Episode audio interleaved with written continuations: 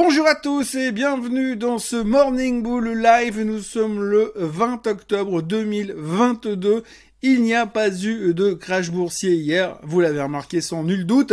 Il est clair que finalement quand on voit le niveau des futurs là où ils étaient hier matin, on peut être déçu par rapport à la clôture d'hier soir, mais c'est un grand classique parce qu'on est tout simplement retombé dans nos vieux travers. Hein. On a eu deux belles journées de bull market où on s'est dit ouais c'est bon cette fois, on y retourne, on est les champions. Et puis euh, bah finalement non parce que eh bien on s'est rendu compte qu'on avait été peut-être relativement vite en besogne, que tout n'était pas réglé et que la victoire n'était pas la ligne d'arrivée en fait euh, qui signifiait la victoire n'était pas encore en vue et qu'on est encore loin d'y être parce que nos problèmes de l'époque, quand je dis l'époque c'était la semaine dernière puisque tout est compressé au niveau du temps boursier à l'heure actuelle, eh bien nos problèmes de l'époque sont tout d'un coup revenus euh, sur le marché puisqu'on s'est quand même rendu compte qu'en deux jours de rebond, le S&P 500 a repris quelque chose comme 4-5%. Euh, par contre, pendant ce temps, le rendement du 10 ans depuis le début du mois, il a pris quand même 16 ou 17%. Aujourd'hui, le rendement du 10 ans américain est à 4,14% contre quelque chose comme 3,80 euh, il y a quelques semaines en arrière. Et pendant ce temps, eh bien, euh, ça continue de monter et ça ne faiblit pas.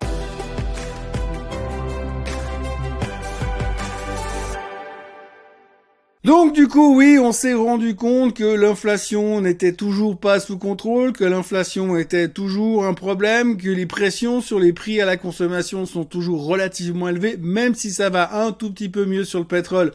Merci monsieur Joe Biden. Et donc du coup, tout ça fait que finalement on s'est dit ouais bah ces résultats des sociétés c'est bien, mais en fait c'est pas non plus complètement gagné. Bah non, c'est pas non plus complètement gagné. On sait très bien que la Fed va continuer à être au quiche, on sait très bien que la Fed va continuer à monter les taux. On attend dans deux semaines, rappelons-le quand même, on s'en rapproche gentiment. Hein. Dans deux semaines comme aujourd'hui, on saura exactement ce que va faire la Fed. La Fed aura monté les taux. Dans deux semaines comme aujourd'hui, on sera 75 basis points au moins en dessus des taux euh, directeurs là où nous sommes aujourd'hui. Et puis après, on va pouvoir commencer déjà à se dire qu'avant Noël, ils vont nous en faire encore une. À noter au passage que hier, on a eu monsieur Neil Kashkari. Neil Kashkari, c'est le président de la Fed de Minneapolis qui est venu parler. C'est le seul qui parle hier, mais rassurez-vous, il y en a au moins trois qui vont parler aujourd'hui pour dire plus ou moins la même chose. Monsieur Kashkari s'est montré soudainement, enfin au début de sa présentation, on a pu croire qu'il était un tout petit peu de viche, un tout petit peu en fait euh, en faveur d'une d'un statu quo au niveau des taux, puisqu'il a dit que la Fed envisageait peut-être, éventuellement, au conditionnel, mais c'est même pas sûr, on verra à ce moment-là, de euh, stopper sa hausse des taux, de faire une pause dans son cycle de hausse des taux. Et là, on s'est dit, ah, génial, ils vont arrêter de monter les taux. Puis après, il a rajouté, dans le courant de l'année prochaine. Donc c'est pas tout à fait pareil, mais donc dans le courant de l'année prochaine, il se pourrait éventuellement, peut-être au conditionnel, euh, si les conditions sont réunies, que la Fed arrête momentanément de monter les taux. En gros, euh, ça veut dire, les gars, on est toujours au quiche, et puis il faut pas croire que ça va changer d'avis là tout de suite, demain, dans trois jours, surtout avec les chiffres qu'on a aujourd'hui. Avec les chiffres qu'on a aujourd'hui, on voit très bien que les, les, sociétés vont relativement bien. Alors, les attentes sont extrêmement basses, on a tout révisé à la baisse, donc forcément, ça laisse un petit peu de marge de manœuvre, mais c'est clair que bien aujourd'hui, les sociétés vont relativement bien, mais si, si les sociétés vont relativement bien, ça veut aussi dire que l'économie va bien, et que si l'économie va bien, ça veut dire que les gens peuvent encore consommer, et si les gens continuent à consommer, eh bien, ils vont continuer à garder une pression élevée sur les prix, donc une relative inflation. Et ça, on n'aime pas entendre et ça n'arrange personne. D'ailleurs, un des meilleurs exemples à noter hier, c'est les résultats de Procter Gamble. Procter Gamble a, annoncé des chiffres relativement corrects, mais surtout ce qui était intéressant dans leurs chiffres, c'est qu'ils ont dit qu'ils avaient réussi à compenser l'augmentation des matières premières en répercutant ces dernières sur les prix à la consommation. Si jamais vous n'avez pas compris, ça veut dire qu'en gros, ce que eux, ils risquaient de perdre parce que les matières premières avaient augmenté et que leur marge avait diminué, eh bien, ils vous l'ont remis sur la tronche.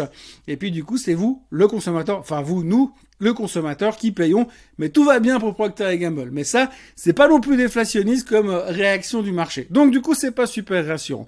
Et puis alors au niveau des résultats, eh bien ça continue à aller relativement dans la bonne direction.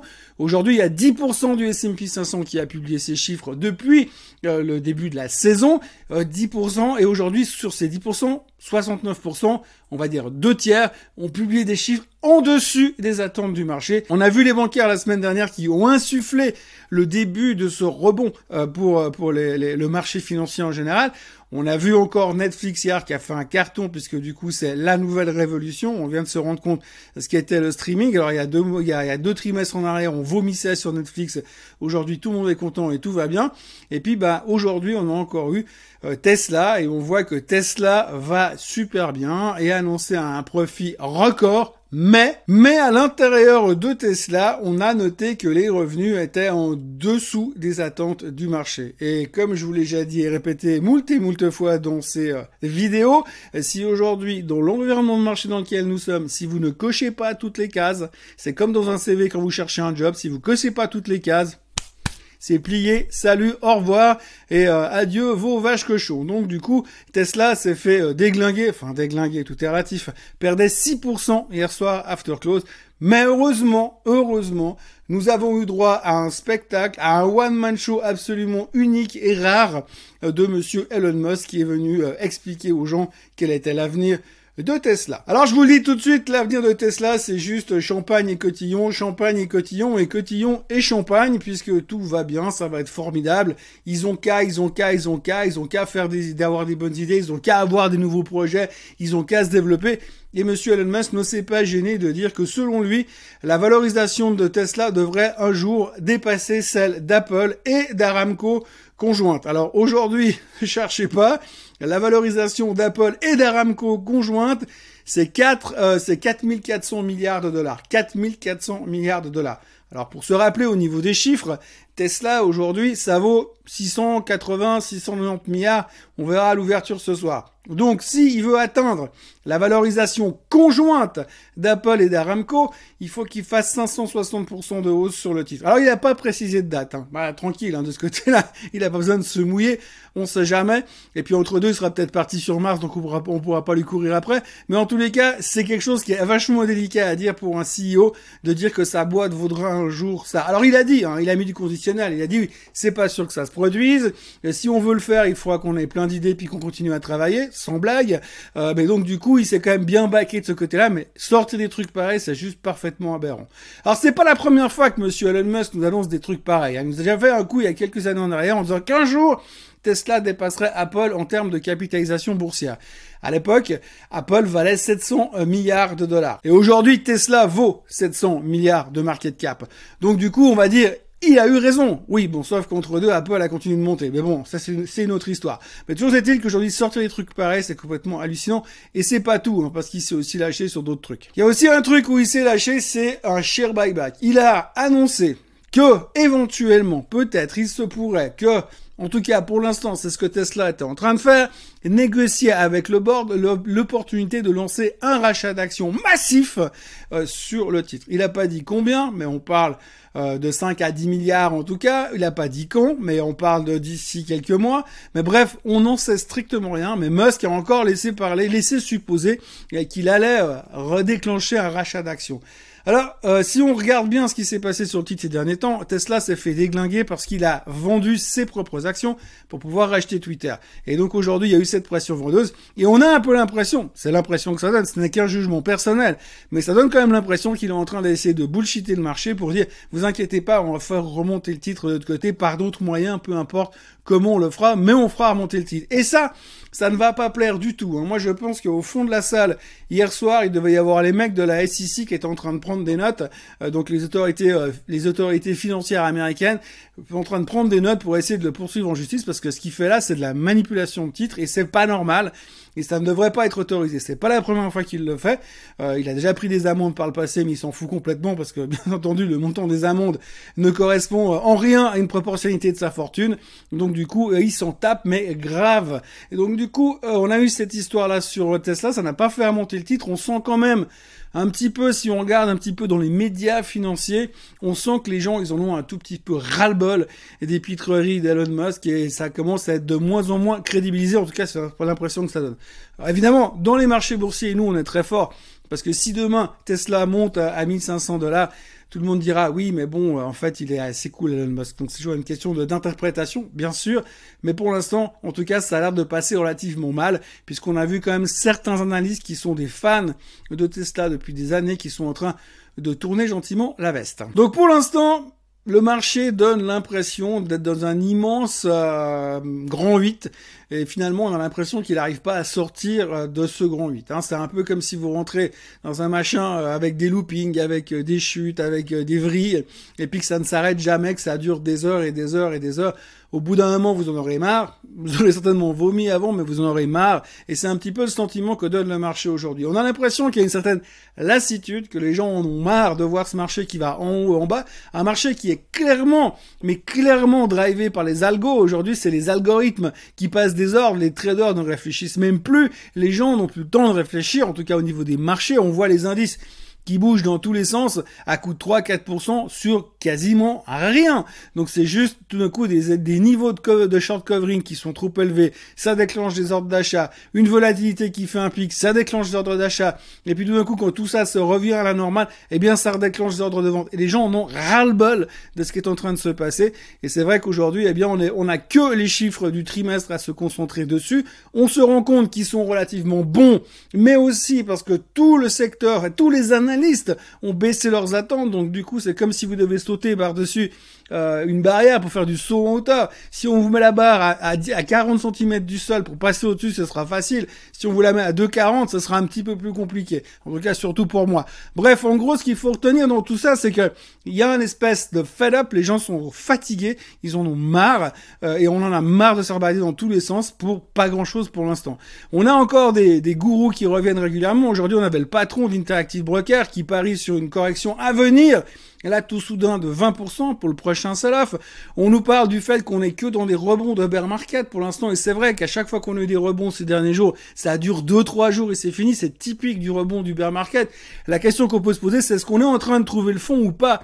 Et quand vous regardez les différents cycles du bear market, on est à peine à la moitié du chemin. Donc on a encore beaucoup de chemin à parcourir pour potentiellement trouver le fond. J'ai pas envie de le dire comme ça, mais c'est en tout cas l'impression que ça donne dans l'immédiat.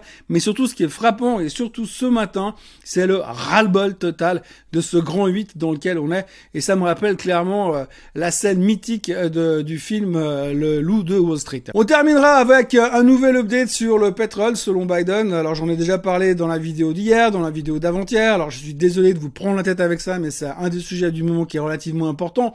Pas que ça fasse beaucoup bouger le baril, mais c'est important parce que ça crée quand même une réflexion assez bizarre. Monsieur Biden a déclaré hier qu'il a utilisé 15 millions de barils de la réserve stratégique américaine pour balancer sur le marché, pour mettre la pression sur le baril, pour faire baisser le prix du gallon, pour que ses amis américains, son peuple, puissent euh, consommer de l'essence moins cher et ne pas avoir besoin de couper dans leur budget et qu'ils soient satisfaits accessoirement pour aller voter pour lui aux élections du 8 novembre. Bon, ça, il l'a pas dit, mais c'est un petit peu comme ça qu'il faut l'interpréter. Ça, c'est la base de toute l'histoire. Maintenant, la réflexion derrière, c'est que tout le monde est en train de se dire, mais on peut pas utiliser ces, ces, barils de la réserve stratégique pour jouer sur le prix du baril, pour faire baisser le prix du baril, pour manipuler le prix du baril, et surtout pour se retrouver à un moment donné où cette réserve, qui normalement devrait contenir à terme 700 millions de barils de pétrole, qui est en train de se vider parce qu'ils ont déjà utilisé 165 millions auparavant pour faire baisser le prix du baril dans un premier temps, il en remet 15 millions aujourd'hui, à un moment donné, il va falloir les racheter ces barils parce que dans le, dans la, dans l'idée politique et dans la stratégie américaine, vous devez avoir suffisamment de barils de pétrole en backup dans cette réserve stratégique.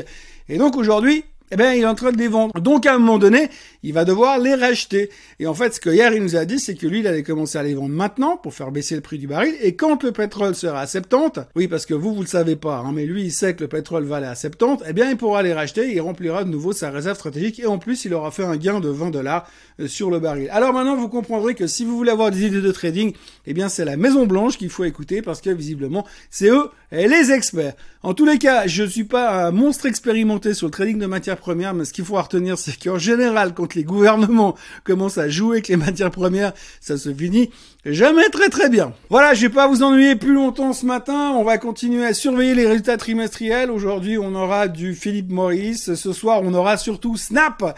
Rappelez-vous Snap, à chaque trimestre, ils nous font champagne et cotillon dans un sens ou dans l'autre. C'est en général, euh, soit ils sont coupés en deux, soit ils sont multipliés par deux. Donc on verra ça tout à l'heure. Après la clôture, il y aura les chiffres de Snap. C'est le premier réseau social qui commence à publier. Donc on verra, ça sera un petit, un petit peu l'antichambre de ce qui viendra la semaine prochaine, puisque la semaine prochaine, il y aura Metaverse, Facebook et consorts made Mark Zuckerberg. Bref, on n'a pas fini de parler de tout ça.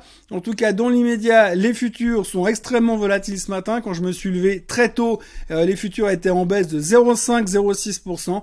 Il y a 5 minutes, ils étaient quasiment flat. Ça rebaissait tout à l'heure de 0,3%. C'est toujours très très volatile du côté de l'Asie. On est toujours très inquiet avec la hausse du dollar qui n'arrête plus, visiblement. Euh, donc du coup, beaucoup de volatilité dans tous les sens, beaucoup de doutes.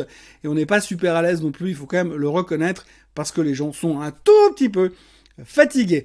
Bref, tout ça pour vous dire que n'oubliez pas quand même de vous abonner à la chaîne Suisse Coton Français si ce n'est point encore fait. Et puis n'oubliez pas non plus de revenir demain pour un nouveau Morning Bull Live.